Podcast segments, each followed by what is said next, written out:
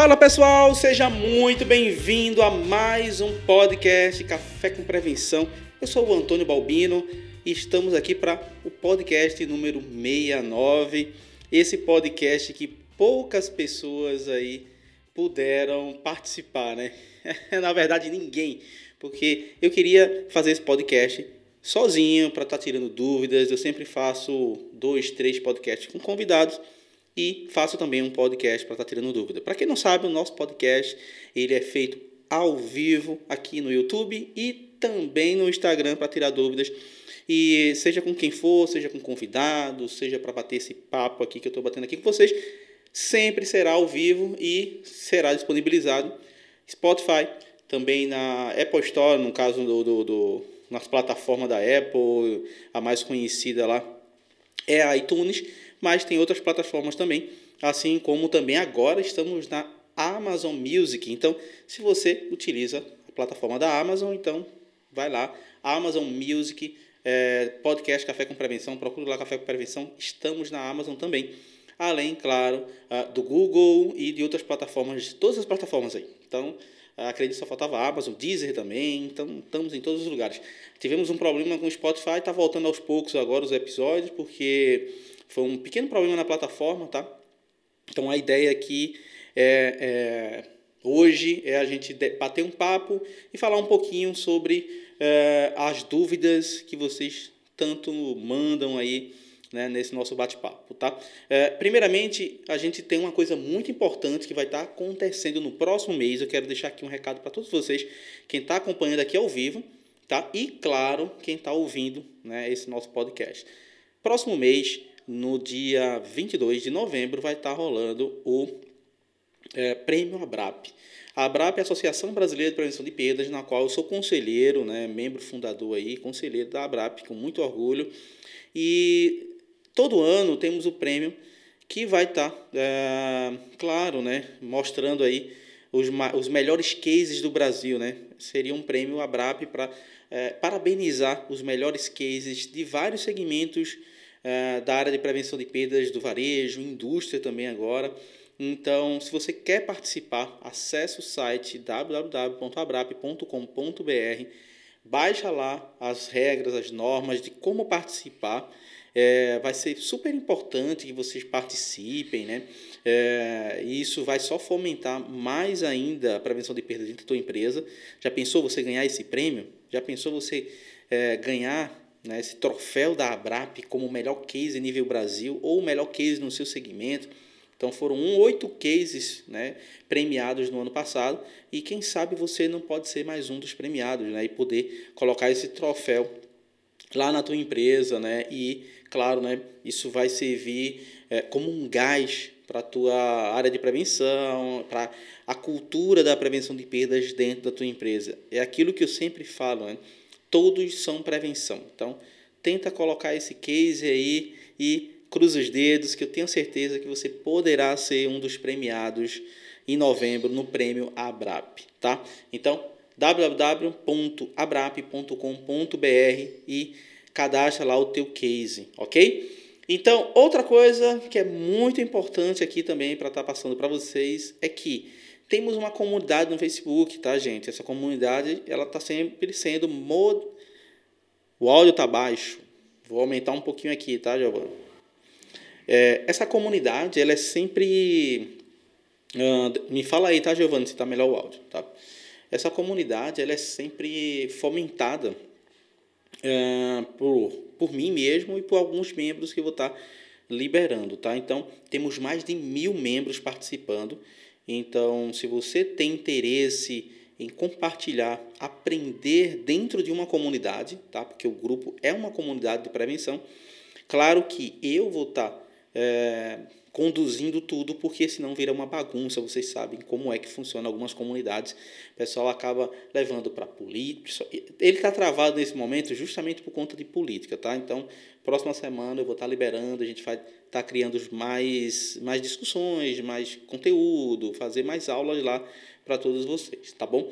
Então, é, vamos lá, vamos para o tema de hoje, que na verdade é tirar dúvidas de algumas. Primeiro, algumas, vou responder as perguntas lá do Instagram. Eu abri uma caixinha de perguntas é, hoje é, para estar tá tirando dúvidas é, de todas as pessoas que me seguem. Né? Então, quem mandou pergunta, eu vou estar respondendo alguma delas. E você que está aqui no YouTube acompanhando agora, também ao vivo, manda tua pergunta também. Giovanni, manda pergunta. É, Antônio, manda pergunta. Carlos, manda pergunta. Manda pergunta aí que eu vou estar respondendo, tá? Vou começar aqui. É claro que com as pe... Só um minuto. Vamos começar aqui com as perguntas do. Olha, pessoal que está aí acompanhando no Instagram, me fala também como está o áudio, tá? Vou estar respondendo agora aqui. Ah, melhorou. Valeu, Giovanni. Vamos lá. Primeira pergunta, né? Ações para diminuir a quebra da seção de iogurte por vencimento. Uh, uma pena que eu não estou conseguindo pegar quem mandou essa pergunta.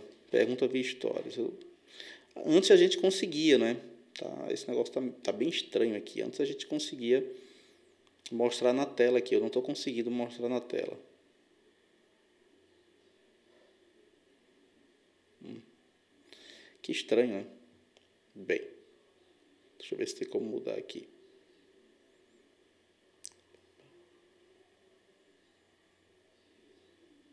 É isso aí, Balbino. Quem sabe faz ao vivo, né? Levando. Mas vamos lá. Essa pergunta é muito, é, é muito sensível, né? Laticínios. Gente, o grande mal dos laticínios, do iogurte em si, é, é por ter um shelf life curto, ou seja, uma vida útil muito curta, tá? Então, na maior parte das vezes, você já está recebendo o produto com data crítica. E isso, de certa forma, afeta muito é, nessa, nessa questão da data.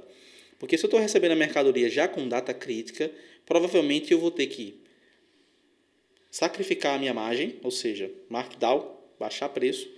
É, vou ter também que gerar ações é, com relação à própria loja para ter uma, um abastecimento mais, é, é, é, mais robusto, mais agressivo. E isso, claro, vai primeiro danificar o produto, além, claro, é, de atrapalhar um pouco na questão do frio, né, do frio alimentar, da cadeia do frio. Então, provavelmente esse produto pode até ficar fora da temperatura por conta do alto volume abastecido, não é? é então, vamos lá. Uma coisa que é muito, muito importante. Primeiro ponto, Receba as mercadorias com dois terços de vida útil. A forma mais fácil que tem de você conseguir entender. Porque para você que é prevenção de perdas, é fácil né, você entender como funciona esse cálculo, é, mas você tem que fazer de forma que as pessoas consigam se conectar e principalmente o, o teu conferente consiga entender. Quando eu falo sobre dois terços de vida útil, é a forma mais simples de calcular, que seria, exemplo, né, o produto tem 45 dias. Então eu pego 45, divido por 3 e multiplico por 2. Se eu dividir por 3 vai dar 15 vezes 2 vai dar 30. Então é muito simples de você conseguir fazer com que teu conferente entenda isso. Então na hora que você consegue passar essa mensagem para o teu conferente, ele vai entender de forma muito simples. Entendeu? E isso é fácil de você colocar no dia a dia. Então se o conferente ele entende que, peraí, eu tenho que pegar o shelf life do produto, ele tem dois anos. Então eu vou pegar é, 24 dividido por, é, por 3, que vai dar 8 vezes 2 vai dar 16. Então, eu não posso receber o produto com menos de 16 meses. Então, na hora que ele chega na minha doca, se ele tem menos de 16 meses, eu não vou receber. Ou eu vou, dependendo da norma interna da tua empresa, eu vou verificar com a área responsável se eu posso ou não, se eu estou autorizado ou não a receber essa mercadoria com essa data. Entendeu? Então, isso funciona muito bem. O que não pode, gente, é, por exemplo, eu pegar e deixar aqui. Ah, não, nenhum produto é recebido com menos de 30 dias. Quem de vocês aqui já não passou, já não passou por isso, né? Ah, na minha loja as mercadorias têm que chegar com mais de 30 dias. Certo, mas e se a gente vai receber, por exemplo, um iogurte que a vida útil dele é de 35, 40 dias? Como eu vou receber com, com 30? Se só a própria, a própria cadeia logística do produto já faz com que ele chegue ali com um pouquinho menos de 30 dias. Então fica difícil, né? Então vai abrir exceções. Quanto mais exceções, mais dúvidas vai estar gerando. Então, exceções já está falando, não pode ser algo recorrente. Então você tem que tratar isso muito bem, tá? Uh, esse é o primeiro ponto. Então, na hora que você determina e faz um procedimento operacional padronizado, você tem que pensar em não estar tá gerando exceções. E as exceções, elas devem ser tratadas. Vocês estão entendendo? Então esse é o primeiro ponto. Outra coisa, quando falamos sobre validade de produtos, a gente tem um mal que é com relação à troca. Muitas das vezes a gente acredita que o fornecedor ele troca 100% da mercadoria sempre, ou, ah, não, ele, ele, ele vai me bonificar, então você vai e, e, e, e tira o pé do, do, do, freio, né? Deixa a coisa rolar porque o cara vai trocar. É, ah, não, pode receber porque se vencer ele vai trocar. Ah, não, pode fazer isso aqui porque se vencer ele vai trocar. Ah, eu vou pedir um pouquinho a mais porque se vencer ele vai trocar. Então isso gera um problema dos dois lados. Primeiro, com relação ao próprio setor de compras, que vai comprar sempre com essa desculpa, ou seja, ter a desculpa verdadeira. E, por outro lado, também gerar um outro problema que é referente ao próprio controle dentro da loja, porque aos poucos essa troca vai gerar, vai gerar um volume tão alto que vai passar de um percentual aceitável e vai afetar o fluxo de caixa, porque você vai estar, daqui a pouco, você vai ter só trocas na tua loja e tendo que fazer pedidos para fazer troca e o número não acaba de aumentar e o pedido também não vai acabar de aumentar. Então, esse é um problema seríssimo que você tem que pensar. Então, defina uma estratégia com relação a isso. Um número para mim aceitável com relação à troca, gente, é não passar de 0,5% é, do faturamento do setor, né, do faturamento geral da empresa. Então, a troca ela não pode passar de 0,5%. Então, ela tem que trabalhar ali 0,3%, 0,4%, ok? Então, é, esse é o outro ponto muito importante. E, por último, eu acredito que a questão de você ter uma gestão eficiente do teu repositor, para que ele tenha controle das datas, para que ele possa fazer a gestão disso, é fundamental utilizar algumas ferramentas que hoje tem, inclusive algumas gratuitas. É, eu já fiz live falando sobre isso. Então é, é, é, fundamental que vocês comecem a utilizar isso, né? Mas é, até mesmo o papel ele vai servir desde que você utilize aquilo de forma eficiente. Não adianta de nada sair anotando e deixar na mão do, do comercial e não cobrar nada, e não procurar saber o que, foi que aconteceu. Você tem que tratar o motivo, tem que identificar o porquê que aquele produto está com data crítica. Não é simplesmente o produto está com data crítica e vou resolver. É tentar entender o que causou aquele problema para o produto estar tá com data crítica. Porque se ele está perto de vencer, é porque algo aconteceu de errado com ele. Então, pode ter sido um erro no recebimento, pode ter sido um erro no armazenamento, pode ter sido um erro na exposição, pode ter sido também uh, uma falha com relação à a, a, a, a, a forma lá de abastecimento na loja, que você tem vários pontos, você não fez o PVPS da forma correta, entendeu? Então, tem diversos, pode ser uma compra errada, pode ter sido até mesmo uma compra errada.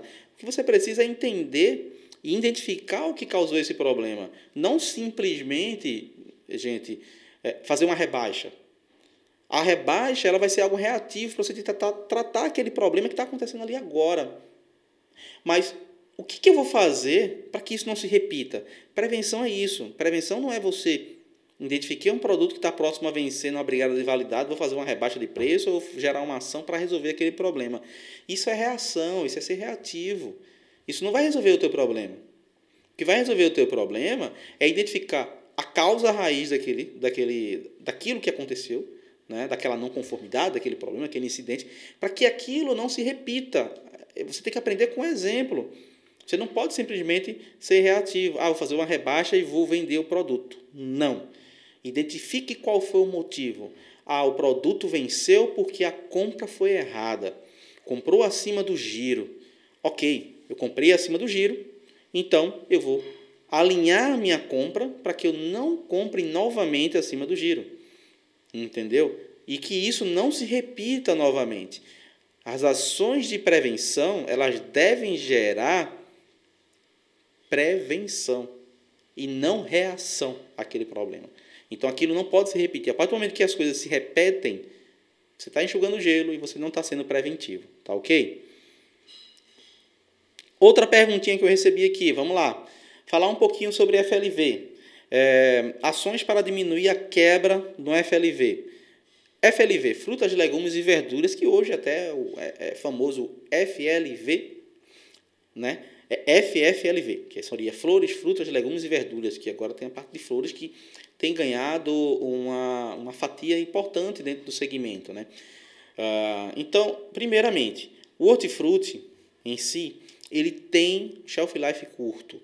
Ele é um produto que respira. Eu sempre falo isso, né? Eu aprendi isso na faculdade com o professor Gondim, né? Marcelo Gondim, ele falava, né? Balbino, o, o hortifruti ele respira. Então, ele a todo momento ele vai perder líquido, ele é um produto vivo, ele é um produto natural. Então, a gente não pode trabalhar pensando em quanto tempo mais eu posso ter de vida útil desse produto.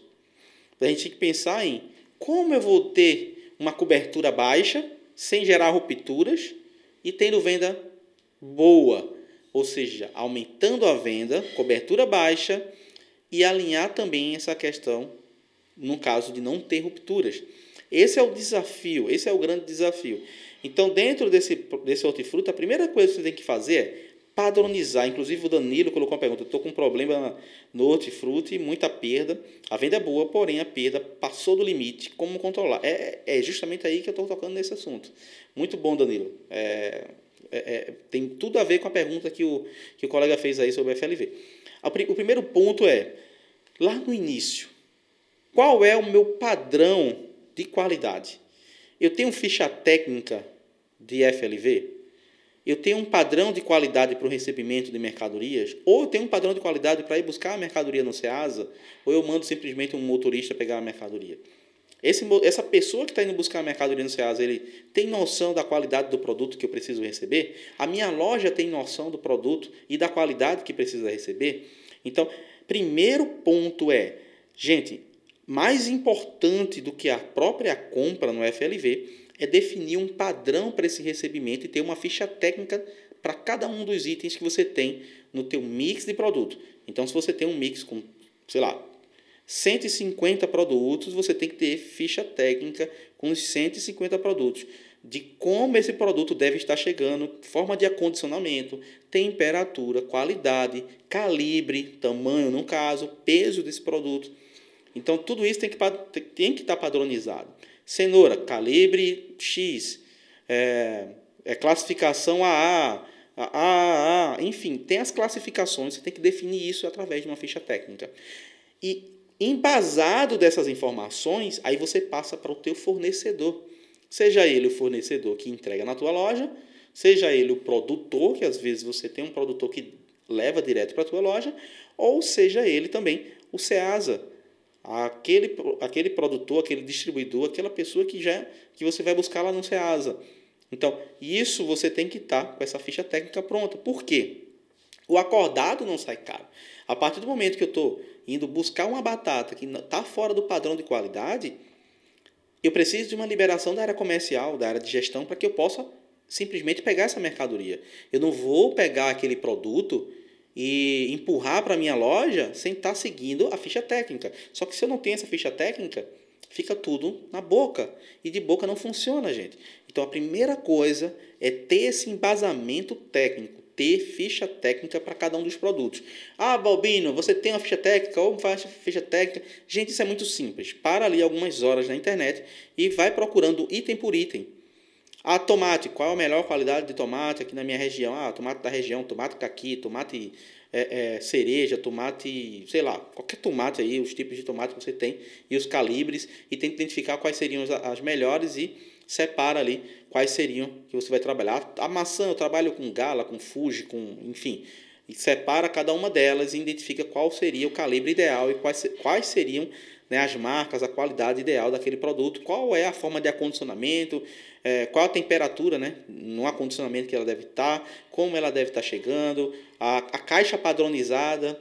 Então, isso tudo tem que estar na ficha técnica. Na hora de você pensar em conversar com o teu fornecedor, você primeiro tem que ter algo embasado dentro da empresa para poder cobrar dele. Eu não posso cobrar de um fornecedor aquilo que ele nem sabe que eu tenho. Então, se você tem uma norma interna e tem um procedimento interno, ninguém melhor do que o teu fornecedor para entender esse teu procedimento, para ele poder seguir. Porque do contrário vai ficar difícil, ele não tem como adivinhar qual é o teu padrão.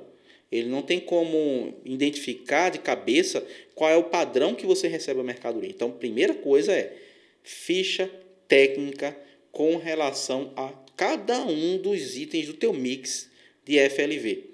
Porque aí você vai determinar cada um desses passos que eu falei para você, tá ok? E antes que vocês me perguntem, antes que vocês me perguntem, a live vai ficar salva lá no YouTube e não vai ficar salva aqui no Instagram. E outra coisa, você pode escutar a qualquer momento lá no Spotify, Café com Prevenção, tá? Podcast Café com Prevenção. Uh, vamos lá, outro ponto com relação ao FLV: abastecimento. Um dos maiores problemas para vocês que fizeram essa pergunta no FLV é abastecer uma vez ao dia e ficar atendendo o cliente. Você não deve pensar em abastecer o produto apenas uma vez ao dia. Você tem que pensar em abastecer esse produto de forma recorrente durante o dia. Vocês têm, você tem um pico de vendas durante alguns horários, você tem aquele horário que não tem uma venda tão alta, você tem que controlar aquela tua exposição, porque a exposição quanto maior e mais agressiva, mais vai danificar o produto. Ah, Balbino, num sábado, em uma sexta-feira, em um domingo, um dia de pico, em uma promoção, no dia D, eu preciso fazer uma exposição agressiva. Precisa e deve. Só que você não vai fazer exposição agressiva todos os dias, em todos os produtos. Então você tem que saber identificar isso aí, utilizar fundo falso em algumas situações então não é porque o produto ele não vende tão bem que você vai deixar ele raso naquela banca vazia, como se fosse resto. Então não, você utiliza um fundo falso, isso ajuda muito. Porque a partir do momento que você expõe muito, faz com que o cliente fique cada vez mais confuso e isso vai fazer com que ele selecione mais. Quanto mais opções e variedades tem, mais ele vai poder selecionar. Então, se você não trabalha com um produto uniforme, ou seja, tomate, a maturação é igual cliente quer um tomate mais verde, então ele vai procurar o repositor e o repositor vai procurar aquele produto e vai mandar enviar para ele se ele tiver. Mas é bom trabalhar com o mesmo estágio de maturação. Por quê? Porque quanto mais você expõe a mercadoria, mais as pessoas vão estar tá mexendo, escolhendo, e aquilo vai tirar a cera natural do produto, vai fazer com que acelere a maturação dele. Todo, todo hortifruti ele tem uma cera natural. Então, se você mexe demais, ele vai perder aquela cera e, claro, vai perder líquido. E isso acontece com a maior parte deles. Então você tem que tomar cuidado. Quanto mais você vai apalpar, você vai mexer, aquilo vai danificar. Então, quantas vezes vocês já viram uma pera com várias marcas de unha? Né? Você não já viu também banana machucada, você não já viu batata com a marca, porque ele pressiona hoje, a goiaba, por exemplo, pressiona hoje, no outro dia está ruim. É, eu falo muito sobre a goiaba, por exemplo, as embalagens, se você não tiver muito cuidado, a própria embalagem pode arranhar a batata e a, a perdão, a, a, goiaba. Então ela arranha, no outro dia fica escura, não fica ruim. Então você vai ter que estar reaproveitando ela, tá? Então esse é outro ponto cirúrgico. Na hora de expor, expõe a quantidade de acordo com a venda. E se for para expor várias vezes ao dia, é melhor expor várias vezes ao dia e ter um produto de qualidade sempre, tá? Esse é outro ponto muito relevante. E outra coisa, sempre que tiver um hortifruti estragado, ruim, tira ele da vasca, tira ele daquele setor, porque ele vai acelerar a maturação dos outros produtos. Quanto mais produtos estragados, junto de produtos em boas condições, mais acelera a maturação dele, entendeu? Fora que é outros pontos que podem estar acelerando a maturação, como o gás etileno, tem alguns hortifrutos que têm uma quantidade e produzem uma quantidade maior do que outros, como por exemplo a banana. Você tem que saber um pouquinho disso e é muito simples de saber disso. É só olhar na internet. Sazonalidade, a questão da sazonalidade é muito importante. Qual é o período de entre safra do produto? Não adianta eu querer uma goiaba de excelente qualidade na entre safra. E não adianta eu querer fazer uma oferta de, de, de goiaba se ela não está em boas condições. O hortifruti, o FLV, né, no caso, ele, ele, ele é vendido pela sua qualidade. Então não adianta você, com uma tomate fraca, acreditar que você vai vender a mesma quantidade com uma tomate de boa qualidade. Então, a gente muitas das vezes quer comprar e fazer pedidos iguais. Eu já tive encarregados que todos os dias eles pediam as mesmas coisas, de acordo com a data do mês, só que ele nem olhava a safra. Tinha tomate em uma semana que estava mais fraca do que da outra. E aí diminuía muito a venda, porque aquela tomate mais bonita fazia com que é, aquela dona de casa levasse três, quatro unidades a mais para fazer salada tal, e utilizava mais porque estava bonita, né? E aí, quando ela não estava em boa qualidade, ela diminuía. Então a venda diminuía. E o meu funcionário estava acostumado a comprar a mesma coisa. E o que, é que acontece? A gente tinha um pico de perda e tinha aquele momento que a perda diminuía. Por quê? Por que, que isso acontecia? Porque é justamente o momento que a perda, quando reduz, é porque justamente o produto está numa melhor qualidade. Não é porque a venda aumentou e, e por conta de preço apenas. Na maioria das vezes não é nem isso. É a qualidade do produto. Então você tem que analisar muito bem isso. Se você fizer essa curva, faça esse estudo, analise a curva de venda do produto quando ele está no pico de venda e sem ser rebaixa, tá? Sem ser rebaixa de preço, sem ser oferta. Ele está no pico de venda. Olhe bem isso e veja que a qualidade do produto está melhor naquele pico de venda. Não foi por conta de preço, foi porque o produto está numa qualidade melhor, tá? Então, a questão de safra, sazonalidade, isso é fundamental no hortifruti, é fundamental no FLV. E isso vai mudar o jogo de vocês quando vocês começarem a analisar e serem mais estratégicos com relação a esse ponto, tá ok? É, outra pergunta aqui, vou responder uma do, do YouTube, que eu já respondi quatro perguntas aqui do Instagram, que foi, claro, da caixinha de perguntas que eu abri. É, Santos Clube é um atacarejo diferente dos demais do mercado, na sua opinião, como prevenção pode agregar valor nesse segmento? É Gil, Gilvani, né? É Gilvani, não Giovanni. Desculpa, Giovanni. Giovanni, realmente é um, é, uma, é, é, um mercado bem diferente, né? Inclusive foi um que permaneceu com o Walmart, né? É, o Walmart tem, tem um apreço né, por essa bandeira, né? É um clube de compras.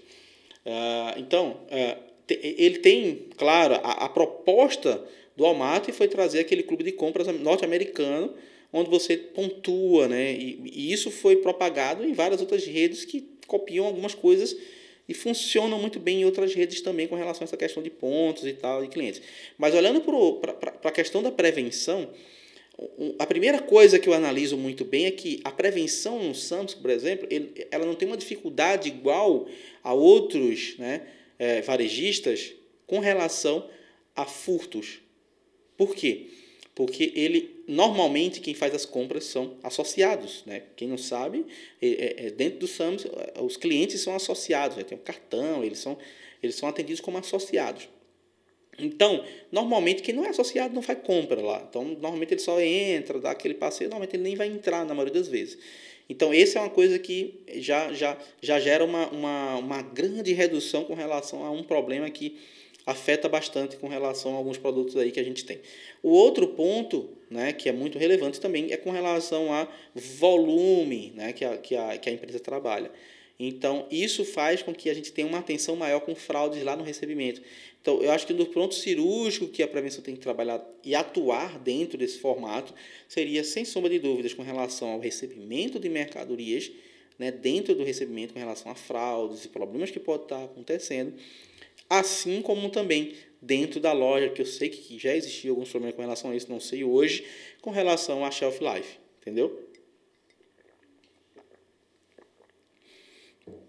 Outra pergunta aqui no Instagram. É, vamos começar o inventário logo logo. Quais dicas você daria? Boa pergunta. Quando a gente fala sobre inventário, eu poderia fazer cinco lives só falando sobre inventário dividir, inclusive, várias coisas como planejamento, preparação, execução, análises, né? Tudo isso sobre só sobre inventário, exceções, relatório de exceções, só falando sobre inventário. Mas o, o ponto-chave para você começar a trabalhar com inventários é planejamento e preparação. Na verdade, são dois pontos, né? Planejamento e preparação. Muita gente entende que planejamento e preparação é uma coisa só. É, tudo bem, se você acredita que possa ser assim, ok. Mas, para mim, são coisas diferentes. Planejamento. Planejamento ele parte antes da própria preparação. É você definir muito bem, anota isso aí, tá? É você definir muito bem qual a tua estratégia, qual o teu modelo de inventário que vai ser adotado. Sim, existem modelos. Se você não sabe, existem modelos de inventário.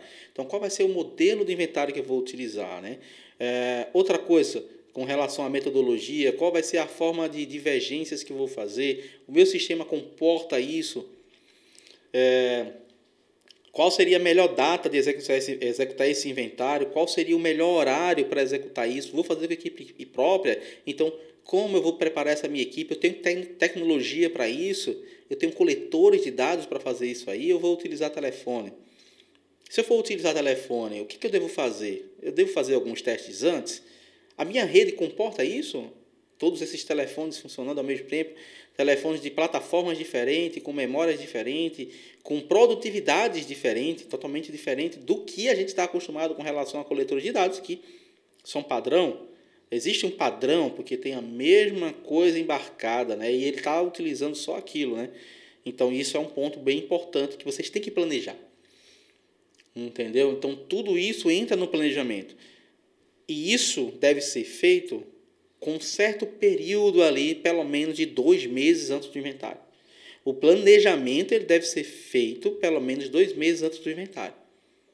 Porque a preparação da loja, se for para primeiro inventário, no mínimo 45 dias. Eu não aconselho a empresa que vai começar a fazer inventários fazer com menos de 45 dias. Então, um ponto importante para vocês é esse. Outra coisa, eu já faço inventários e já é algo recorrente, então 30 dias, preparação com 30 dias. Dentro dessa preparação, o que é que eu devo fazer? Estabelecer uma agenda, né? uma agenda de todas as atividades que devem ser seguidas do dia de 30 menos 30, como a gente fala, ou seja, 30 dias antes do dia D, que é o dia do inventário, até o dia D. Quais ações devem ser feitas? Ah, eu devo verificar se tem produto não cadastrado para dar entrada. Eu devo verificar também itens negativos. Sim, itens negativos são fundamentais. Muitas das vezes, o item negativo, ele é aquele produto que, por exemplo, vai sobrar em outro SKU. Exemplo, às vezes você está com um biscoito de morango negativo e tem um biscoito chocolate com morango que vai estar tá com sobra no sistema, ou seja, estoque virtual, sem venda. É só confrontar estoque negativo com item sem venda a X dias, sei lá, 30 dias. Então você vai começar a identificar que está tendo muita inversão de código. E às vezes essa inversão, quando você não tem uma cultura de gestão de estoque, essa inversão vem do quê? Na entrada. Nem sempre a inversão de código acontece no checkout. Claro que os maiores volumes acontecem no recebimento, na entrada de nota ou até mesmo no recebimento, você não utiliza coletor de dados. Agora, os picadinhos que acumulam um volume maior, sem sombra de dúvidas, acontecem na frente de loja. Então, você trata primeiro os maiores, para depois tratar os picadinhos em menores proporções. Entendeu bem? Certo. Outra coisa fundamental dentro do inventário, você precisa definir qual vai ser a metodologia que você vai aplicar com relação à divergência. Você tem que definir isso antes. Então, ah, eu vou fazer divergência confrontando com estoque. Ok. Primeiro inventário, não tem como confrontar com estoque, não existe estoque. Ah, eu fiz o meu segundo inventário. Tá, qual é a tua acurácia de estoque? Você já mediu isso? Você já entendeu qual é a tua acurácia de estoque? Eu tenho um vídeo explicando o que é a acurácia de estoque no YouTube, tá? É, então, você tem que entender ah, se a minha acurácia de estoque está 80%, 60%, que não é algo difícil de encontrar, tá? A gente encontra muitas das vezes até a acurácia bem abaixo disso. Ou seja, se eu contar 10 mil SKUs, 4 mil vão divergir, 40% vão estar divergentes, porque eu só tenho 60% de acurácia. Automaticamente, 60% do meu estoque vai estar batendo. Vocês conseguem contar 4 mil itens no caso, recontar e analisar esses números durante o inventário? Será que você consegue fazer isso? É, talvez não. Talvez isso você não consiga fazer. Vocês estão entendendo? Então você tem que definir qual é a tua estratégia. Então por isso que muitas das vezes eu falo assim, gente, se você não tem a estratégia preparada para isso, no dia não adianta, porque você não vai resolver no dia. Às vezes a contagem demora para finalizar, você tem dificuldade com relação à contagem. E aí, como, como fica o processo? Você tem que definir isso antes. Então, muitas das vezes eu falo assim, cara, tua curva A tem quantos itens? Ah, minha curva A tem 600 itens. Então, ok, confere a tua curva A. Faz a divergência em cima da tua curva A. Se eu nunca fiz inventário, faz duas contagens só na curva A. Olha a sacada aqui para vocês. Faz o inventário e faz duas contagens na curva A. Então, não bateu, faz a, faz a recontagem até bater com uma das contagens. Tem que bater com uma das contagens. Físico tem que bater com físico. Você não está comparando com o sistema. Com o sistema, sim, vai depender da gestão de estoque. Mas o físico ele vai ter que bater uma contagem entre elas ali em algum momento. Então, você tem que fazer isso. Eu trabalhei em empresa que, infelizmente, eu até brinco, né? O pessoal ficava frustrado pra caramba, porque a gente ficava procurando um esmalte no inventário. Ah, é, é, era coisa de outro mundo. Mas enfim, O que você precisa entender é estabelecer as regras do jogo antes. Então, na hora de definir isso, seja estratégico, vai na curva A. Vai na divergência, faz o 80-20. Eu tenho, sei lá, 100 mil reais em divergência. Pega os maiores valores e vê 80% do valor e reconta o 80% do valor. Vai ser uma quantidade bem menor de SKUs comparada à quantidade toda de SKUs que não está batendo, porque tem vários itens que vai estar com diferença de um, dois itens. Vocês estão entendendo? Então, esses itens que estão em divergência 1, 2, 3, que não geram valor agregado alto, ele realmente não vai ser tratado naquele momento, que eu vou focar no meu 80-20. E o 80-20 tem que ser em valor, não pode ser em quantidade. Porque senão você vai contar, por exemplo, uma falta de mil unidades de, de, de caixinha de, de, de, de palito de dente, enquanto três uísques 18 anos geram um valor muito maior do que essas mil unidades. Entendeu aqui por que, que eu falo de valor? Então, pensa nisso, faça isso. E entenda o mais importante, o inventário, ele é o reinício. O inventário ele nunca pode ser o fim. Ele é um reinício. Então, é, é, você vai analisar o resultado daquele inventário, ver se a, o valor da perda está coerente ao teu negócio, a perda deu muito alta, a periodicidade do inventário, Bobinho, de quanto e quanto tempo eu devo fazer? Quanto maior for a perda, menor tem que ser o intervalo entre inventários. Sabe quando você está doente, você precisa estar tá fazendo exame de sangue? É a mesma coisa. Então você tem que medir mais vezes para poder saber se está melhorando, se aquele remédio que foi passado está fazendo você ficar melhor. Então é isso que acontece. O, o, o, o inventário ele é como se fosse um exame de sangue. Ele vai te dar lá quais são as suas taxas e aí você tem que tratar. Um médico tem que tratar aquilo. Então tem que ter alguém que entenda. E esse é o papel do prevenção. O cara da prevenção de perdas, ele é o cara de papel estratégico para poder pegar aquela análise clínica lá e fazer tudo e identificar onde estão tá os maiores problemas e poder tratar. Entendeu? Esse é o ponto. Tá entendendo, pessoal do YouTube? Certo? Entendeu? Coloca aí um joinha para mim aí, pessoal do YouTube, pessoal do Instagram também, tá? Vocês entenderam isso? Então, você tem que analisar dados, tratar exceções.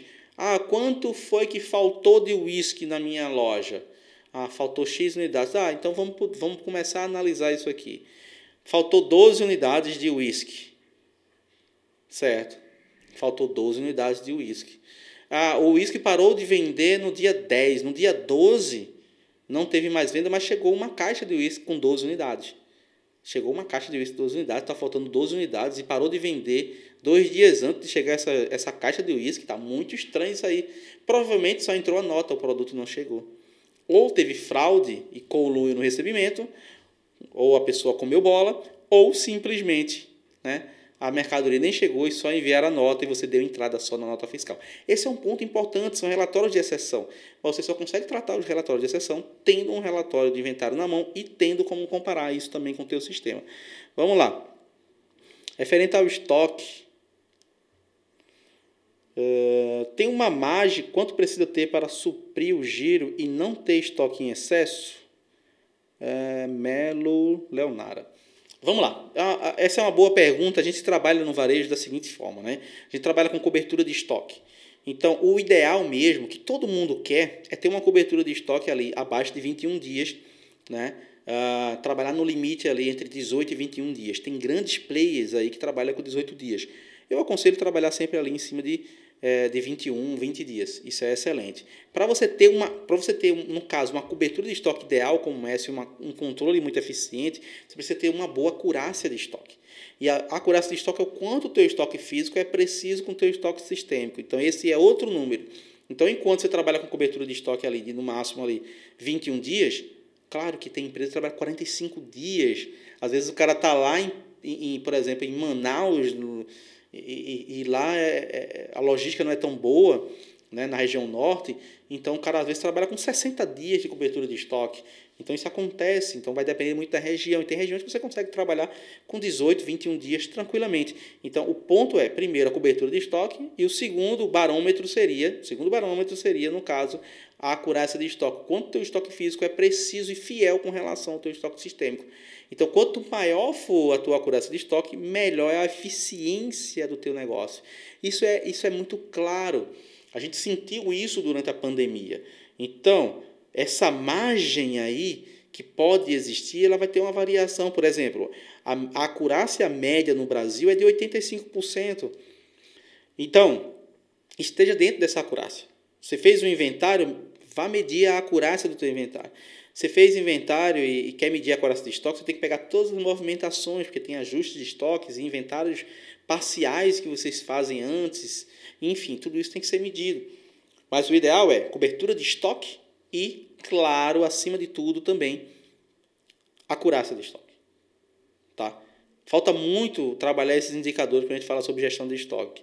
A gestão de estoque, o pessoal entende que é só controlar a validade de produtos e fazer compra e venda, do, do, no, no caso, que é o básico do básico do comprador, fazer o compra e venda. Mas tem vários outros indicadores que são fundamentais que a gestão de estoque pode entregar para a área de é, para área de ajudar na área de compras, entendeu? Então isso é um ponto que para mim é fundamental né? e, e, e, e entrega tá, para vocês. Outra pergunta aqui que eu vou estar respondendo é: Gostaria de saber qual o percentual ideal de perdas para cada departamento dentro do supermercado. Essa pergunta é bem interessante porque, primeiro, acesse o portal da Abra, Associação Brasileira de Supermercados, assim como também você deve acessar o portal da Abrap, abrap.com.br. Lá tem as últimas pesquisas, nós da Abrap já fizemos cinco pesquisas a Abras faz pesquisas e tem histórico de pesquisas desde 2013 e lá tem as perdas médias nacionais em todos esses departamentos que você precisa olhar, ok? Por exemplo, na parte de perecíveis, hoje a gente tem um trabalho mais específico sobre perecíveis, onde, por exemplo, setores como o hortifruti, tá? no caso o FLV, está com perdas de em médias em 5,5%, açougue ali próximo a 4%, padaria 4,5%. O ideal mesmo é você verificar, dá uma olhadinha lá no portal da Abras que essa informação tem lá, ok? Mas lembrando, não adianta você ter esse número de uma pesquisa nacional. Você tem que levantar o seu número. Eu quero que vocês levantem o seu indicador. Você tem que ter o seu número. Não adianta o Balbino falar assim, ah, a perda tem que ser 2%. Ok, a perda tem que ser 2%. Mas qual é a minha perda? Qual é a sua perda? Onde você quer estar? Qual é a sua estratégia a curto, médio e longo prazo? Quanto você quer ter de perda daqui a seis meses? Quanto você quer ter de perda daqui a um ano e meio? Quanto você quer ter de perda daqui a cinco, dez anos? Entendeu? Traça essa estratégia. Plano diretor. Prevenção de perda precisa disso. Mas você tem que estabelecer onde você está. Eu não tenho como medir, eu não tenho como saber o que é ideal. Às vezes, tem empresa que comporta uma perda de 3% e tem empresa que com 1,5% está com a corda no pescoço. Porque tem um custo operacional alto, tem uma despesa alta e não consegue absorver tudo aquilo. Então tem, tem, tem empresas e tem empresas. Você tem que entender qual é o seu cenário e até quanto você comporta. Tá bom assim?